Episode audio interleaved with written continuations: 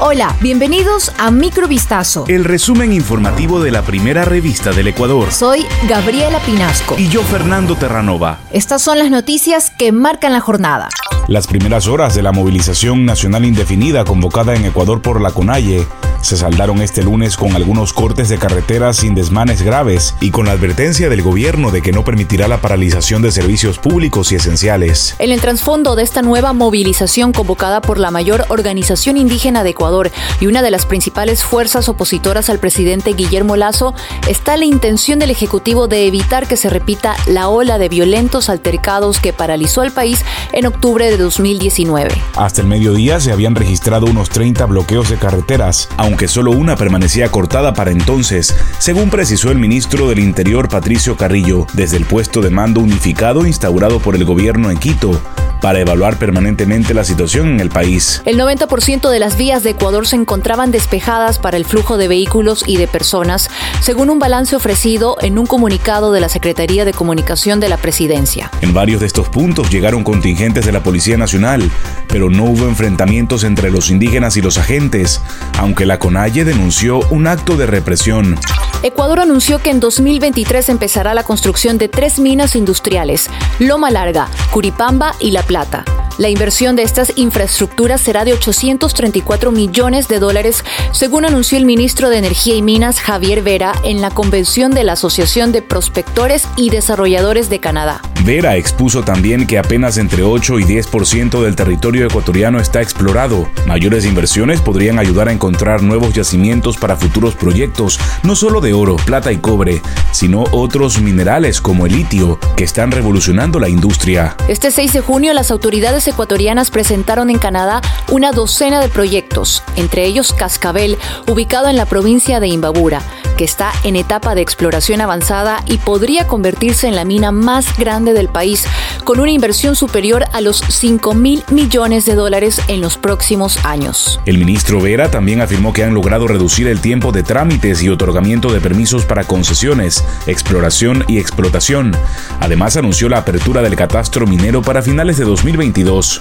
La DINASET dio a conocer un informe que revela que los asesinatos de la fiscal Luz Marina Delgado y de su acompañante, el abogado Jefferson Mendoza, fueron perpetrados por sicarios de nacionalidad venezolana y colombiana. Uno de ellos viajó desde Venezuela hasta Colombia para reunirse con otro sujeto y ambos tomaron un bus hacia Manta, provincia de Manabí, donde cometieron el crimen, detalló el jefe de la DINASET, Freddy Zarzosa. Los sospechosos habrían arribado a la ciudad costera 15 días antes de cometer el asesinato.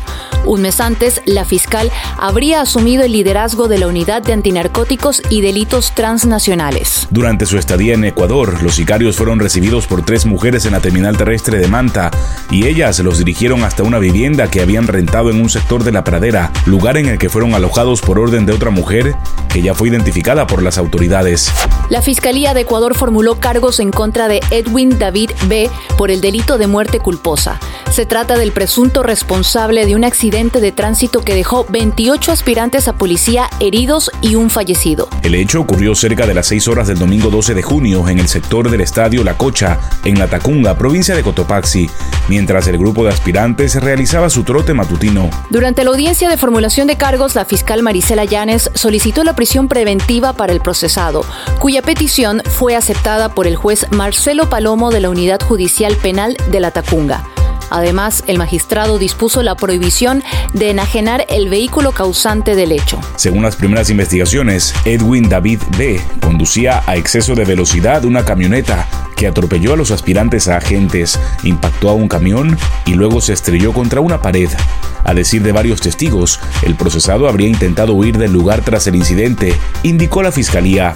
El goleador de Barcelona, Gabriel Cortés, salió este lunes de prisión gracias a una medida sustitutiva que le permitirá continuar su defensa en libertad por un caso de asociación a una banda delictiva, por lo que podría reintegrarse a su equipo. Así lo informó su abogado, el también jugador Alfredo Arboleda, a través de sus redes sociales. Luego de nuestra intervención le conceden medidas sustitutivas a El Loco Cortés para que se pueda defender en libertad, Ahora lucharemos por su inocencia, aseveró. Cortés se encontraba detenido en una cárcel de Guayaquil desde el pasado 22 de abril en virtud de un proceso de investigación dictaminado por las autoridades locales que encontraron indicios de que el futbolista estaba involucrado en la organización delictiva Los Tiguerones. Se trata de una de las bandas relacionadas con actividades de narcotráfico, a la que se le atribuyen sangrientas reyertas carcelarias y sicariatos fuera de prisión en los dos últimos años. Esto fue Microvistazo. El resumen informativo de la primera revista del Ecuador. Volvemos mañana con más. Sigan pendientes a vistazo.com y a nuestras redes sociales.